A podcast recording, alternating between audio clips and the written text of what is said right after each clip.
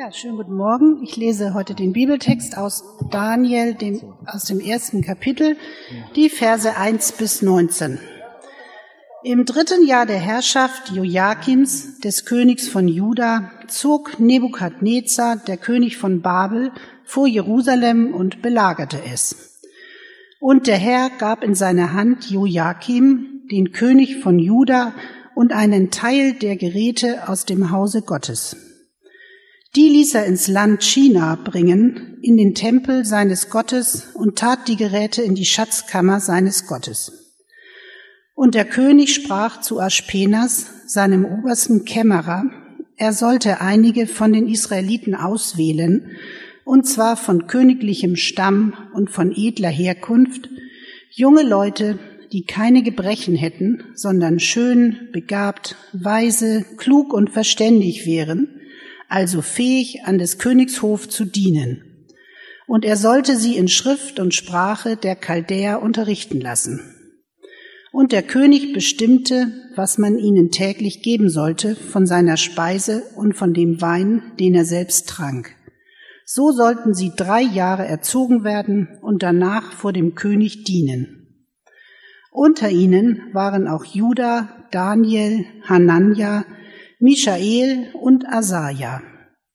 Und der oberste Kämmerer gab ihnen andere Namen und nannte Daniel Belshazzar und Hanania Schadrach und Michael Metschach und Asaja Abed-Nego.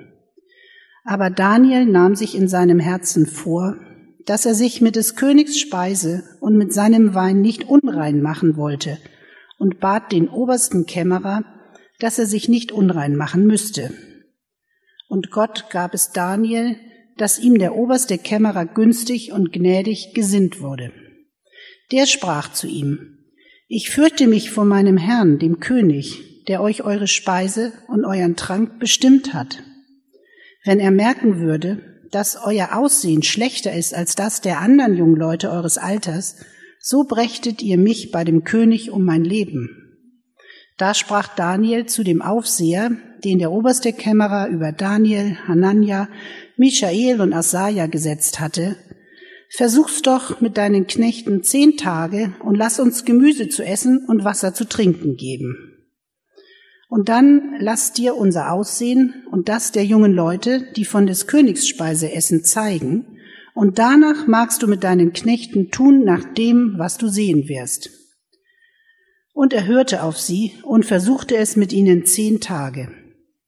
Und nach den zehn Tagen sahen sie schöner und kräftiger aus als alle jungen Leute, die von des Königs Speise aßen. Da tat der Aufseher die Speise und den Trank, die für sie bestimmt waren, weg und gab ihnen Gemüse. Und diesen vier jungen Leuten gab Gott Einsicht und Verstand für jede Art von Schrift und Weisheit. Daniel aber verstand sich auf Gesichte und Träume jeder Art. Und als die Zeit um war, die der König bestimmt hatte, dass sie danach vor ihn gebracht werden sollten, brachte sie der oberste Kämmerer vor Nebukadnezar. Und der König redete mit ihnen, und es wurde unter allen niemand gefunden, der Daniel, Hanania, Michael und Asaja gleich war. Und sie wurden des Königs Diener. Ja, guten Morgen auch von mir. Interessanter Text oder nicht? Gemüse und Wasser, wisst ihr Bescheid? Falls ihr schöner und kräftiger aussehen wollt. Ähm, ich würde gerne zu Beginn noch beten und dann äh, schauen wir mal in diesen Text rein, fragen, was das mit uns zu tun hat und wir versuchen, die ganzen Fleischliebhaber aus der Schockstarre zurückzuholen. ähm, lass uns mal beten zu Beginn. Unser großer Vater, danke für diesen Morgen. Danke für den Gottesdienst. Danke, dass wir, wie Daniel das gesagt hat am Anfang, ähm, ja mal Zeit rausnehmen können aus dem, aus dem hektischen Alltag. Uns Zeit nehmen können, auf dich, uns auf dich zu konzentrieren. Und ich bitte dich, dass du uns Ruhe gibst in diesem Gottesdienst und Trost und Ermutigung, aber auch die Herausforderungen, die wir brauchen. Bitte hilf uns, diesen Text äh, besser zu verstehen und dich dadurch besser zu verstehen. Amen. Ja, wir beginnen heute, ihr habt es vielleicht bei der Textlesung schon gemerkt, wir sind nicht mehr bei Essen mit Jesus, womit wir uns die letzten Wochen beschäftigt haben, sondern ähm, wir fangen eine neue Predigtreihe an. Und zwar werden wir uns die nächsten fünf äh, Wochen mit einem Buch aus dem Alten Testament der Bibel beschäftigen, mit dem Buch Daniel. Und ich denke, dass Daniel wahrscheinlich eines der Bücher der Bibel ist, was nicht so allzu sehr bekannt ist. Man kennt vielleicht aus dem Religionsunterricht oder so sprichwörtlich diese Geschichte von Daniel in der Löwengrube. Das sagt einem vielleicht noch was. Aber ansonsten ist dieses Buch, glaube ich, nicht allzu bekannt. Aber es ist ein sehr interessantes Buch. Zum einen, weil es äh, wirklich unterhaltsam ist. Ja, wir, wir werden interessante, spannende Geschichten lesen. Äh, aber zum anderen ist dieses Buch interessant, weil es wirklich eine sehr, sehr hohe Relevanz hat für eine Zeit oder eine Gesellschaft wie die unsere heute. Oder eine hohe Relevanz hat auch für ein Leben in einer Stadt wie Hamburg. Denn das Buch Daniel erzählt uns von einem jungen Mann, von Daniel, der in einer pluralistischen, vielfältigen Großstadt, in einer Metropole seiner Zeit, einen ganz persönlichen Glauben gelebt hat. Und ich glaube deshalb, dass wir in diesem Buch einiges für uns entdecken können. Ähm, egal, ob ihr schon lange Christ seid und euch fragt, wie, wie lebe ich als Christ in Hamburg, oder ob ihr euch vielleicht ganz neu mit dem christlichen Glauben beschäftigt, ob ihr versucht herauszufinden, ob Gott oder Glauben mit euch hier in eurem Leben in Hamburg irgendwas zu tun haben könnte. Egal, was euer Hintergrund ist, ich glaube, wir können einiges darüber lernen, wie so eine Beschäftigung mit einem persönlichen Glauben in einer pluralistischen Großstadt aussehen kann. Und das wollen wir machen die nächsten Wochen. Und ich will auch direkt jetzt mit euch in den Text einsteigen, gar keine lange Vorrede. Ähm, wir gehen einfach die Geschichte von vorne nach hinten durch und fragen uns, was das mit uns zu tun hat. Und äh, ich möchte das anhand von drei Gedanken mit euch machen. Und ja, wir haben das gerade im Text gelesen. Daniel ist ja nicht freiwillig in Babylon, sondern da, Daniel wurde ins Exil geführt von Nebukadnezar und sein, seiner Armee. Und deswegen möchte ich anhand von diesem Gedanken des Exils durch diesen Text gehen. Und wir schauen uns drei Gedanken an. Das ist erstens, wir leben im Exil. Zweitens, die Herausforderung des Exils. Und drittens, der Trost im Exil. Also wir leben im Exil, die Herausforderung des Exils und der Trost im Exil. Okay? Fangen mal direkt an, gehen direkt in den Text. Wir leben im Exil. Der Text beginnt ja, und das ganze Buch Daniel, das ist der Beginn dieses Buches, der Text beginnt mit einigen historischen Angaben. So, lass uns das kurz angucken, damit wir wissen, in was für einer Situation wir uns hier überhaupt befinden. Es steht, wir lesen ganz am Anfang, im dritten Jahr der Herrschaft Joachims, des Königs von Juda, zog Nebukadnezar, der König von Babel, vor Jerusalem und belagerte es. So, dieses dritte Herrschaftsjahr von äh, Joachim war das Jahr 605 vor Christus. Und Joachim war König von Juda. Juda war der südliche Teil von Israel. Ein relativ kleines Land, muss man sagen. Ähm, so die Größe von Baden-Württemberg vielleicht. Und äh, nun kam also Nebukadnezar, der König von Babel, und Babel war damals das Großreich, die ähm, Supermacht im Nahen Osten. Die Hauptstadt ähm, Babylon würde heute so 80 Kilometer südlich vom Irak liegen. Ja, also in der Gegend befinden wir uns. Und der König dieser Supermacht Babylon kam nach Jerusalem und belagerte die Stadt. So, und dieser Feldzug von Nebukadnezar gegen Jerusalem war der erste von drei Feldzügen, die er gegen Juda und Jerusalem führte. Beim ersten Feldzug, von dem wir hier lesen, unterwarf er das Land und er führte den König und ein paar Adlige ins Exil. Acht Jahre später kam er wieder, nahm die ganze Stadt ein und führte einen Großteil der Bevölkerung ins Exil.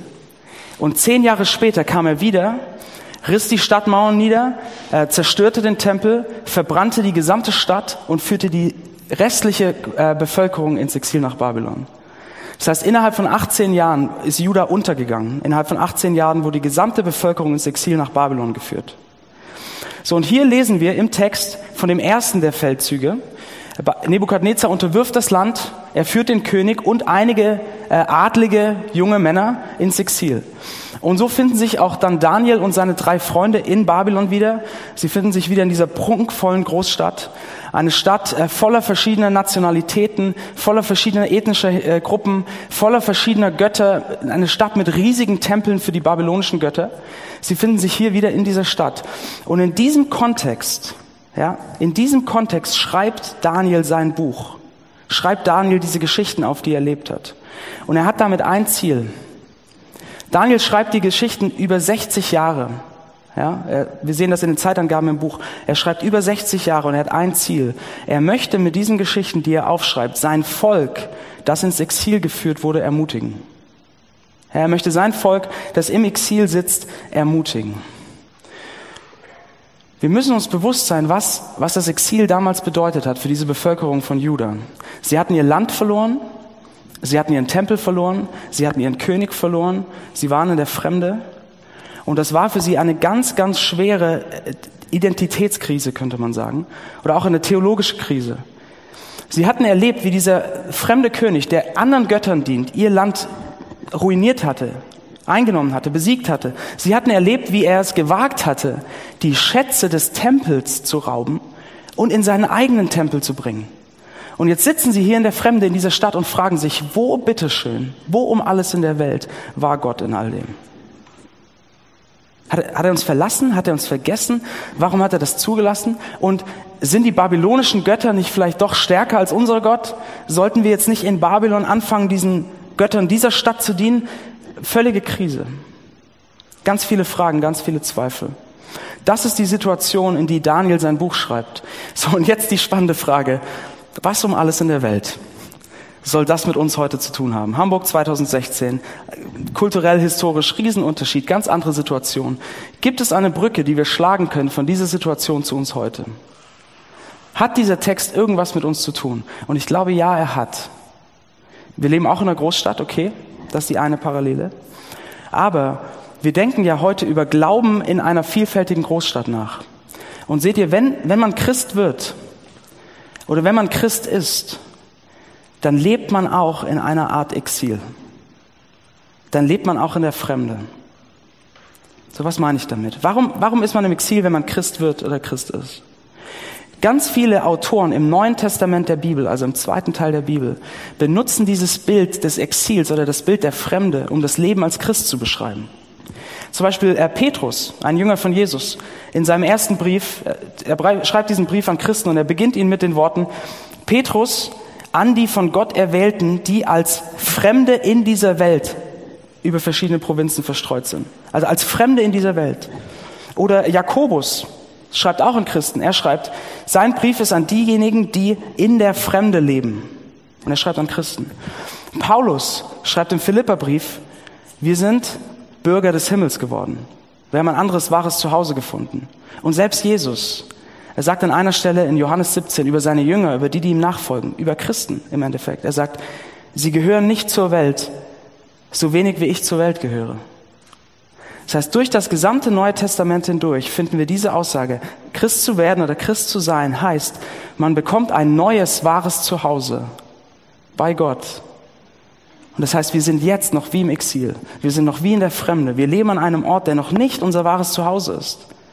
Und das heißt, wir leben heute in Hamburg, in dieser großartigen Stadt, in dieser äh, vielfältigen, pluralistischen Stadt, wo so viele Ansichten nebeneinander stehen. Wir leben in dieser Stadt, aber sie ist noch nicht unser wahres Zuhause. Wir sind noch wie im Exil. Und ich glaube, dass dieses Exil mit uns oft etwas Ähnliches macht, äh, was das Exil damals mit den Israeliten in Babylon gemacht hat. Oder dass es uns zu ähnlichen Fragen führt dass wir, wenn wir in Hamburg leben und mit offenen Augen durch diese Stadt gehen, mit offenen Augen hier leben, dass wir vielem begegnen oder vieles erleben in dieser Stadt, was uns vielleicht dazu bringt, die gleiche Frage zu stellen, die die Israeliten gestellt haben, nämlich, macht unser Glaube noch Sinn überhaupt? Wir sehen so viel anderes. Wo ist Gott? Macht unser Glaube noch Sinn? Ich denke, dass, dass so gut wie jeder Christ heutzutage das kennt. Diese, diese Zweifel, diese Fragen, macht das Sinn, das noch zu glauben? Und ich glaube, dass das in unserer Zeit heute in Westeuropa ganz besonders stark ist, weil sich eine Sache ganz signifikant geändert hat über die letzten Generationen und Jahrzehnte. Seht ihr, vor einigen Jahrzehnten oder in den letzten, vor ein, 200 Jahren auch, war unsere Gesellschaft in Deutschland oder Westeuropa auch als Ganzes sehr christlich geprägt. Und das führte dazu, dass alles in der Gesellschaft, alle gesellschaftlichen Institutionen einem das Gefühl vermittelt haben, dass es plausibel ist, Christ zu sein. Ja? Alle, uns, alle Freunde, die man hatte, alle Verwandten, die man hatte, gehörten irgendwie zur Kirche oder sind irgendwie ab und zu in Gottesdienst gegangen. Klar, die haben nicht alle geglaubt, aber irgendwie Verbindung mit Kirche hatte jeder. Die Schulen waren christlich, die Universitäten waren sehr lange sehr christlich geprägt. Theologie war die erste Fakultät immer. Und selbst Politik war christlich beeinflusst, bis hin zu ja, Gottesbezügen in der Verfassung. Das heißt, alles in der Gesellschaft hat einem das Gefühl gegeben, Christ zu sein, das Christliche zu glauben, ist plausibel. Und das hat sich radikal geändert. Wenn wir heute denken an, an die Institutionen in unserer Stadt, an das Leben in unserer Stadt, dann glaube ich, ist es eher so, dass uns viel begegnet, was uns die Frage aufwirft, ist es heutzutage überhaupt noch plausibel, Christ zu sein? Wir sehen, dass, dass viele von unseren Freunden und Kollegen ähm, nicht unseren Glauben teilen oder das vielleicht komisch finden, auch was man glaubt. Äh, wir begegnen Leute in Hamburg, die was ganz anderes glauben als wir oder die vielleicht gar nichts glauben, aber die ein unfassbar vorbildliches Leben führen, die tolle Werte haben, die wir bewundern in dem, wie sie sich einsetzen für die Schwachen. Oder wir lesen Artikel in den großen Zeitungen und Magazinen und sehen, vieles, was mit dem christlichen Glauben zu tun hat, wirkt, wirkt irrational oder wird belächelt. Und man stellt sich immer wieder die Frage, macht das noch Sinn? Ist das noch plausibel, das zu glauben heute in dieser Stadt? Oder sollten wir nicht lieber den Göttern unserer Stadt dienen? Wie Geld, Erfolg, Individualismus, Sex, Style, keine Ahnung. Ich glaube, dass die, die Frage, die, wir, die uns quält manchmal, die an uns nagt, die Zweifel, sehr ähnlich sind wie die, die die Israeliten in Babylon hatten. Charles Taylor, ein, ein kanadischer Philosoph, ähm, hat das vor einigen Jahren so gesagt. Er hat gesagt, heutzutage, in dieser vielfältigen, pluralistischen Zeit, glaubt man nie ohne Zweifel. Man glaubt mit Zweifeln. Oder man glaubt trotz seiner Zweifel. Wir sind im Exil. Und das ist ganz normal. Es wirft Zweifel auf und es wirft Fragen auf, mit denen man ringt.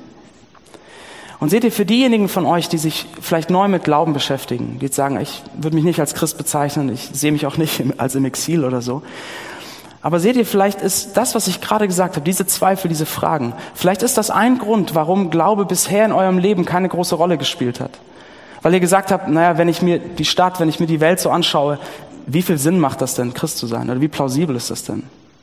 Oder vielleicht habt ihr sogar ganz konkret gesagt, naja, wenn ich mir die Welt so ansehe, dann sieht das nicht so aus, als wäre Gott da. Schau dir die Gewalt an, schau dir das Leid an. Das sieht aus wie eine Welt ohne Gott, als wäre er ferne. Aber wisst ihr was? Das sind genau die Fragen, die sich die Israeliten in Babylon gestellt haben. Das sind genau die gleichen Fragen, mit denen Christen heute ringen. Auch Leute, die glauben, haben diese Fragen, ringen mit diesen Zweifeln. Und auch Daniel kannte diese Fragen. Aber Daniel versucht sein Volk zu ermutigen in der Zeit des Exils, weil er etwas gefunden hat, was größer ist als diese Fragen, was lauter spricht als diese Zweifel, was ihm Halt gibt und Trost gibt, selbst im Exil. Lass uns rausfinden, was das ist. Und deswegen lass uns mal jetzt in diese Geschichte mit dem Gemüse und Wasser richtig einsteigen, okay? Und Daniel zeigt uns in unserem zweiten und dritten Gedanken, er zeigt uns die Herausforderung des Exils und den Trost. Und damit sind wir bei unserem zweiten Gedanken, die Herausforderung des Exils. So Daniel und seine drei Freunde, die übrigens zu der Zeit wahrscheinlich noch Teenager waren, ja, die waren wahrscheinlich 15, 16, 17, ähm, werden von dem Kämmerer ausgewählt. Der Kämmerer war ein hoher Beamter für Nebukadnezar und sie werden ins Exil ge äh, gebracht. Und es wird im Text gesagt, dass der Kämmerer junge Männer auswählte, die von königlichem Stamm und edler Herkunft waren, ohne körperliche Gebrechen, schön begabt, weise, klug und verständig. Also die absolute Elite was Herkunft anging, was Begabung anging, was Intellekt anging, die absolute Elite. Und Babylon machte das damals sehr bewusst. Sie haben aus allen Nationen, die sie besiegt haben, die begabtesten und einflussreichsten jungen Leute ins Exil geführt nach Babylon und haben sie dort ausgebildet an einer, an einer Art königlichen Akademie für Spitzenposten ihrer eigenen Regierung. Ja, das heißt, sie haben sich aus dem ganzen Reich, also sie hatten ein sehr funktionierendes Headhunting, könnte man sagen. Ja? In dem ganzen Reich haben sie sich die Besten zusammengezogen, um sie für sich zu haben und damit auch die Feinde zu schwächen, weil die natürlichen Anführer äh, waren in Babylon. Ja. Also Daniel und seine Freunde finden sich an dieser königlichen Akademie wieder. Sie werden ausgebildet für absolute Spitzenpositionen. Das ist wie so eine Elite, äh, so ein Trainee-Programm für Führungskräfte, in dem sie sich befinden. Und wir lesen jetzt, dass der König selbst bestimmt, was sie essen sollen. Nämlich sie bekommen das königliche Essen und sie bekommen den königlichen Wein. Und das ist mehr als nur so ein bisschen Luxus und bisschen Komfort, um die jungen Leute an sich zu binden. Also so wie wenn, wenn heute vielleicht so ein Geschäftsführer seinen, seinen Trainees sagt, hier, nehmt mal meine VIP-Karten, für die Loge in der Oper oder für die Loge beim Fußball, lasst euch mal gut gehen. Oder wenn so die Nachwuchsmanager mal mit dem Firmenjet fliegen dürfen, ja, so Sachen, um die Leute ans Unternehmen zu binden. Das ist mehr als das hier. Das Ziel mit diesem Essen und diesem Trinken war, dass diese jungen Leute, die aus allen verschiedenen Nationen kamen, dass sie ihre eigenen Essensgewohnheiten, die sie aufgrund ihrer Kultur und aufgrund ihrer Religion hatten, aufgaben. Das Ziel dieses Trainingsprogramms war nicht nur die Leute auszubilden, sondern es war auch sie anzupassen. Diese jungen Männer zu Männern zu machen, die durch und durch Babylonier sind, die die babylonische Kultur leben, das babylonische Essen essen, die äh, die Sprachen drin haben, die voll und ganz, die die babylonischen Götter anbeten, die voll und ganz hinter Babylon stehen. Und deshalb haben sie auch neue Namen bekommen. Ihr habt es im Text gelesen. Daniel hieß ursprünglich, also der Name Daniel bedeutet Gott ist mein Richter. Und Daniel wird jetzt zu Belshazzar. Und Belshazzar bedeutet, möge Bel, der höchste Gott der Babylonier, ihn beschützen. Alle Namen werden geändert in Namen, die mit babylonischen Göttern zu tun haben. Das Ziel hier ist Anpassung. Diese jungen Leute sollen Babylonier werden. Und jetzt gibt es im, im Text diese eine Stelle, wo es wie ein Bruch ist, in Vers 8, wo es heißt, aber Daniel nahm sich in seinem Herzen vor, dass er sich mit des Königs Speise und mit seinem Wein nicht unrein machen wollte. Und was das bedeutet, ist, wenn Daniel als Jude dieses Essen des Königs gegessen hätte und den Wein getrunken hätte, hätte er zum einen gegen jüdische Speisevorschriften äh, verstoßen, die Gott im Alten Testament gegeben hat. Er hätte zum anderen aber auch Essen gegessen und Wein getrunken, der davor den babylonischen Göttern geweiht wurde. Es war so, dass ein Teil des Essens des Königs immer in den Tempeln in Babylon geweiht wurde. Die Götter wurden um ihren Segen gebeten. Und Daniel fühlte, dass wenn er das isst, wenn er das trinkt, würde er indirekt diese anderen Götter anbeten. Und er realisierte, wenn er diese Speise isst und das trinkt, verliert er ein Stück weit seine eigene religiöse Identität, wer er ist. Ja, er würde sich anpassen, er würde super reinpassen in Babylon, er würde super reinpassen mit allen seinen Klassenkameraden an der königlichen Akademie, er wäre wie sie, aber er würde sich von seinem Gott abwenden. Und Daniel war nicht bereit, das zu tun. Und deshalb geht er zum Kämmerer und bittet ihn um anderes Essen. Und was er damit tut, ist hochriskant. Er riskiert, dass er verraten wird vom Kämmerer. Er riskiert den Zorn des Königs. Nebukadnezar war bekannt für seine ähm, gewaltvollen Zornausbrüche. Werden wir später im Buch noch sehen. Er zögerte überhaupt nicht, wenn irgendjemand ihm quer kam, sofort umzubringen. Gar kein Thema. Daniel riskiert all das. Er riskiert Nachteile, weil er an dem festhalten will, wer er ist, an seiner Identität als, als Jude, als äh, jemand, der sagt, ich werde mein Leben in dieser Stadt mit Gott leben. Und das heißt, wir haben hier, ähm, wir haben hier vier junge Leute, vier Teenager, die große Nachteile riskieren, die Gefahr auf sich nehmen, um in dieser vielfältigen Stadt mit ihrem Gott zu leben. Ja, sie riskieren den Ausschluss aus dem Trainingsprogramm. Sie riskieren, dass sie die Möglichkeit verlieren, irgendwann mal einen richtig hohen Posten zu haben. Und sie riskieren ihr Leben. Weil sie im Exil und zu Beginn ihrer Karriere, könnte man sagen, ja, zu Beginn ihrer Karriere eine Entscheidung treffen, nämlich wir werden in dieser Stadt und in unserer Karriere werden wir mit unserem Gott leben. Das ist unsere Identität, das ist unsere Grundlage, davon weichen wir nicht ab. So, was hat das mit uns zu tun heute? Was bedeutet das für uns, für unser Leben in Hamburg? Und ich glaube, dass wir hier relativ leicht die Brücke zu uns schlagen können. Denn ich glaube, jeder von euch, erstmal ganz egal, was ihr glaubt, ich glaube, jeder von euch kennt diesen Druck, sich anpassen zu sollen. Oder nicht? Wenn ihr in Hamburg lebt, und erstmal egal, was ihr glaubt, und ihr habt eine Meinung, die euch wichtig ist, die ihr vertretet zu einer gewissen Position, und ihr lebt in dieser Stadt, dann werdet ihr ganz unterschiedlichen Haltungen begegnen. Hamburg ist voll von verschiedenen Meinungen, verschiedenen Ansichten, verschiedenen Haltungen. Ihr werdet Leuten begegnen, die super finden, was ihr denkt und wie ihr leben wollt. Ihr werdet Leute finden, die das komisch finden. Und ihr werdet Leute finden, die sagen, das geht gar nicht. Und ich glaube, jeder von uns kennt in ganz verschiedenen Situationen diesen, diesen Druck, sich anpassen zu sollen, damit man besser reinpasst, damit man weniger aneckt. Ja? Ich glaube, das ist nichts Unbekanntes. Aber ich glaube, wir erleben das besonders, wenn man versucht, in so einer Stadt wie Hamburg einen persönlichen Glauben zu leben. Ja, wenn man als Christ in dieser Stadt lebt, dann wird man immer wieder ähm, Situationen erleben, in denen man Druck empfindet, sich anzupassen, in dem man, dass man vielleicht von manchen Positionen, die man eigentlich aufgrund seines Glaubens vertritt, so ein bisschen abrückt oder sie verschweigt, damit man besser reinpasst, nicht so aneckt. Das kann in ganz kleinen Situationen sein. Man ist abends auf einer Party und man ist in einem netten Gespräch und man redet, kommt so aufs Weltgeschehen zu sprechen und die andere Person fängt an, sich tierisch aufzuregen über die Religion und über alle Leute, die ihre Religion so ernst nehmen, weil das ist doch das Problem in unserer Welt heutzutage, oder nicht? Das ist doch die Ursache für all die Konflikte. Dass man dann vielleicht das erstmal verschweigt, dass man auch einer von denen ist, die so seinen eigenen Glauben so ganz ernst nehmen. Es gibt so viele große oder kleine Situationen, wo man diesen Druck empfindet. Ihr wisst selbst, was eure Situationen sind. Aber ich möchte das auf eine Situation noch ein bisschen länger anwenden, die parallel zu Daniels Situation ist. Und das ist unser Berufsleben. Ich glaube, dass unser Job oder unser Berufsleben einer der Orte ist, wo wir diesen Druck, uns anzupassen, vielleicht manchmal ein bisschen gegen unser Gewissen zu handeln ähm, oder Dinge zu tun, die manchmal mit unserem Glauben in Konflikt stehen. Ich glaube, dass unser Berufsfeld ein Ort ist, wo wir das besonders erleben, diesen Druck. Oder wo wir die Spannung besonders stark empfinden, weil mehr dranhängt, als einfach nur dumm dazustehen vor einer Person oder so ein bisschen belächelt zu werden. Ja? Was ist mit so einer Situation zum Beispiel? Euer, euer Vorgesetzter kommt zu euch und sagt, du hast ja nächste Woche dieses wichtige Verhandlungsgespräch mit dem Kunden. Ich möchte, dass du so und so vorgehst. Ja? Das, sind, das sind deine Argumente. Ich möchte, dass du die so platzierst und dann, und dann kriegst du ihn. Ja? Du baust es so und so auf und dann, dann hast du ihn im Sack. Gar kein Problem. Und ihr guckt euch das an und ihr merkt, warte, das, das geht nicht. Die Hälfte der Zahlen, die du nennst, sind gelogen. Wir, wir bauen falsche Argumente auf, nur um den Kunden zu überzeugen. Es geht nicht. Es ist intransparent, es ist gelogen, es ist unethisch. So, und was mache ich jetzt? Wenn ich es nicht mache, dann macht es halt der Nächste. Wird es wirklich einen Unterschied machen, wenn ich da jetzt sage, das will ich nicht tun? Riskiere ich jetzt wirklich den Ärger meines Chefs? Riskiere ich damit jetzt wirklich meine Aufstiegsmöglichkeiten im Team?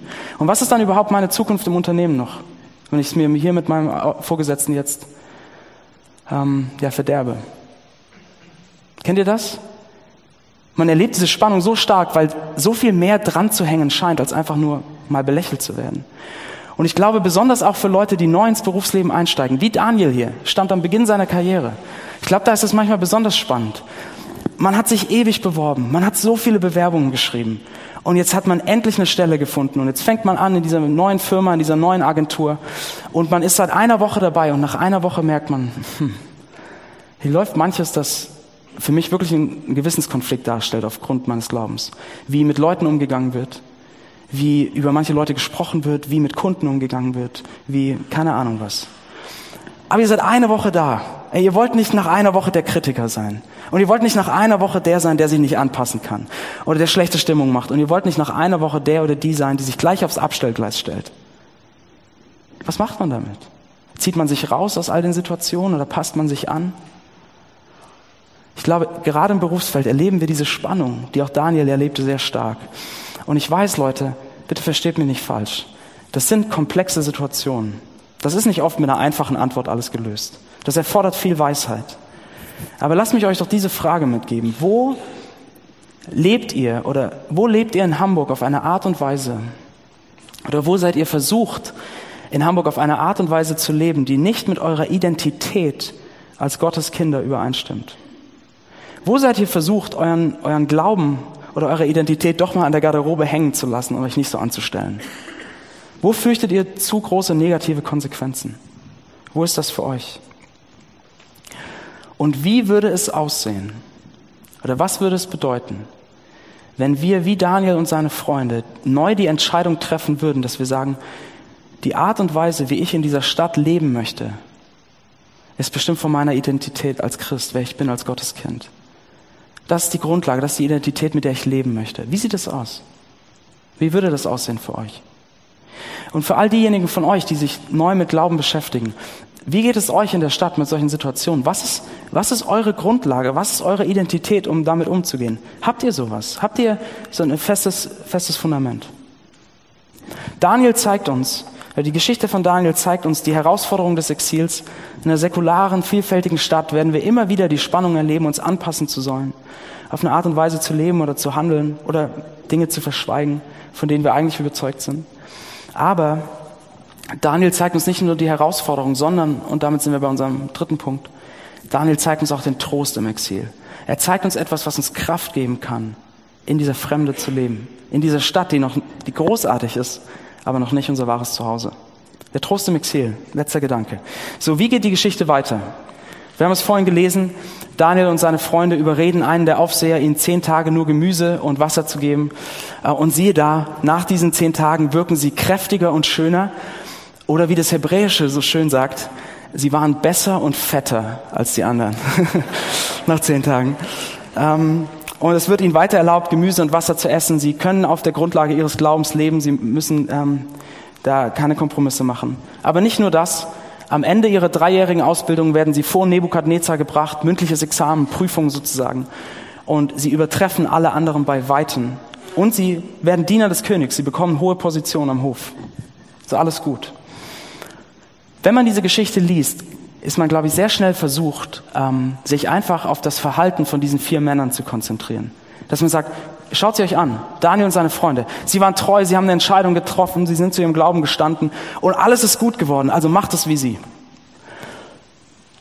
Dann würden wir aber das verpassen, was Daniel mit diesem Text und was Daniel mit seinem ganzen Buch eigentlich aussagen möchte und eigentlich zeigen möchte.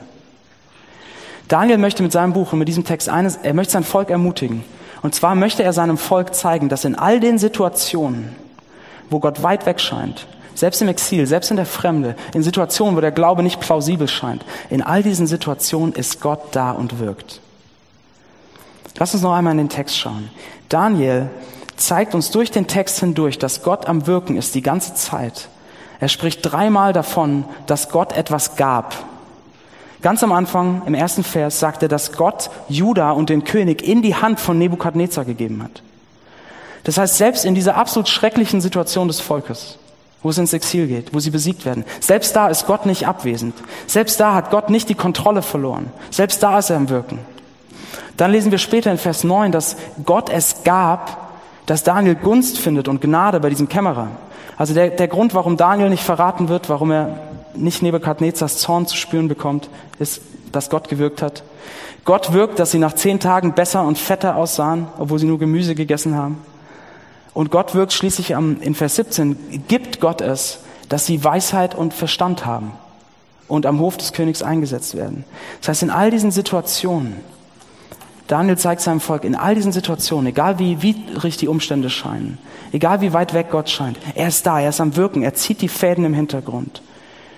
Und die, die Sache, die Daniel seinem Volk vermitteln möchte, ist, so wie Gott bei mir und bei meinen Freunden war, so wie er uns geführt und geleitet hat, so wie er uns alles gegeben hat, was wir gebraucht haben, um am Hof des Königs mit Gott zu leben, so wird er auch euch alles geben, was ihr braucht, um im Exil mit Gott zu leben. Das ist die Ermutigung für das Volk damals. Und das ist die Ermutigung für uns heute. Denn seht ihr, so wie Gott vor 2600 Jahren mit Daniel und mit seinem Volk in Babylon umgegangen ist, so geht er auch mit uns um. So wie er Daniel und seinen Freunden Dinge gegeben hat, Verstand, Weisheit, Einsicht, Gnade, Gunst, so gibt er auch uns etwas. Oder so hat er uns etwas gegeben. Aber etwas, was so, so viel größer ist als das, was die Jungs bekommen haben. Etwas, was sie damals noch nicht gesehen haben, nämlich Gott hat uns sein Kostbarstes gegeben. Er hat uns seinen Sohn gegeben. So wie Gott Daniel in die Fremde geführt hat ins Exil, so hat Gott 600 Jahre später seinen Sohn in die Fremde gesandt, vom Himmel auf die Erde, geboren in einer Krippe. Daniel war Gott treu in Bezug auf dieses Essen. Jesus Christus war Gott treu in allem. Er hat perfekt nach Gottes Vorstellungen gelebt. Daniel war bereit, für seinen Glauben Nachteile in Kauf zu nehmen. Er war bereit, sein Leben zu riskieren. Aber Jesus Christus war nicht nur bereit, sein Leben zu riskieren, sondern er hat den größten Nachteil in Kauf genommen, als er sein Leben gegeben hat an einem Kreuz in Golgatha. Und wisst ihr, warum er das getan hat? Um uns aus dem Exil zu führen, um uns nach Hause zu bringen. Durch seinen Tod hat er uns zu Kindern Gottes gemacht. Und er sagt, er bereitet eine Wohnung vor, ein wahres Zuhause bei Gott, das auf uns wartet, bis wir eines Tages bei ihm sind. Er, er führt uns aus dem Exil, er gibt uns ein wahres Zuhause. Aber bis wir dort sind, gibt er uns Trost und Kraft, um jetzt in diesem Exil zu leben. In dieser Stadt, die noch nicht unser wahres Zuhause ist. Er gibt uns Trost zum einen. Denn seht ihr,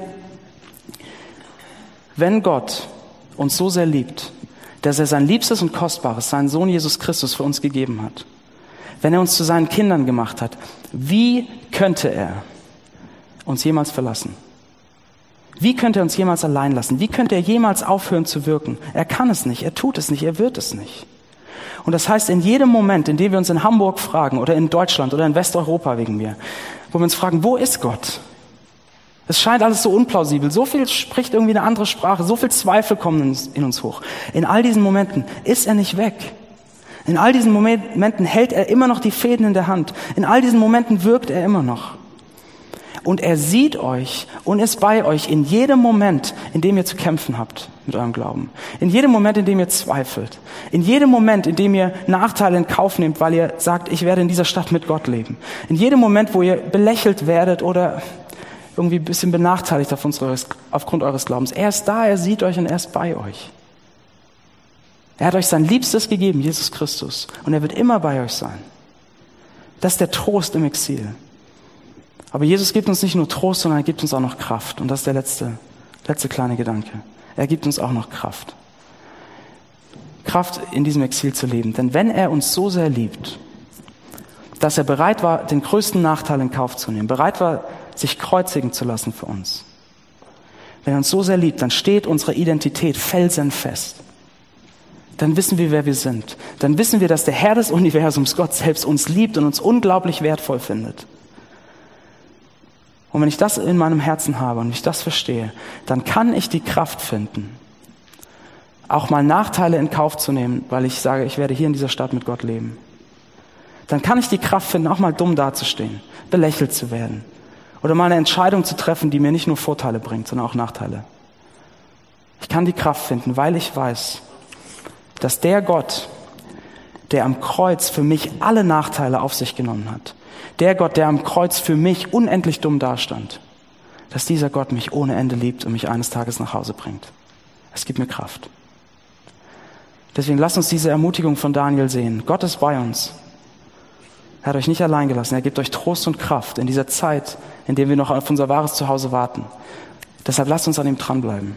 Mit all unseren Fragen und all unseren Zweifeln und all unseren Kämpfen, die wir auch haben. Weil er ist bei uns. Lasst uns noch beten zu Ende.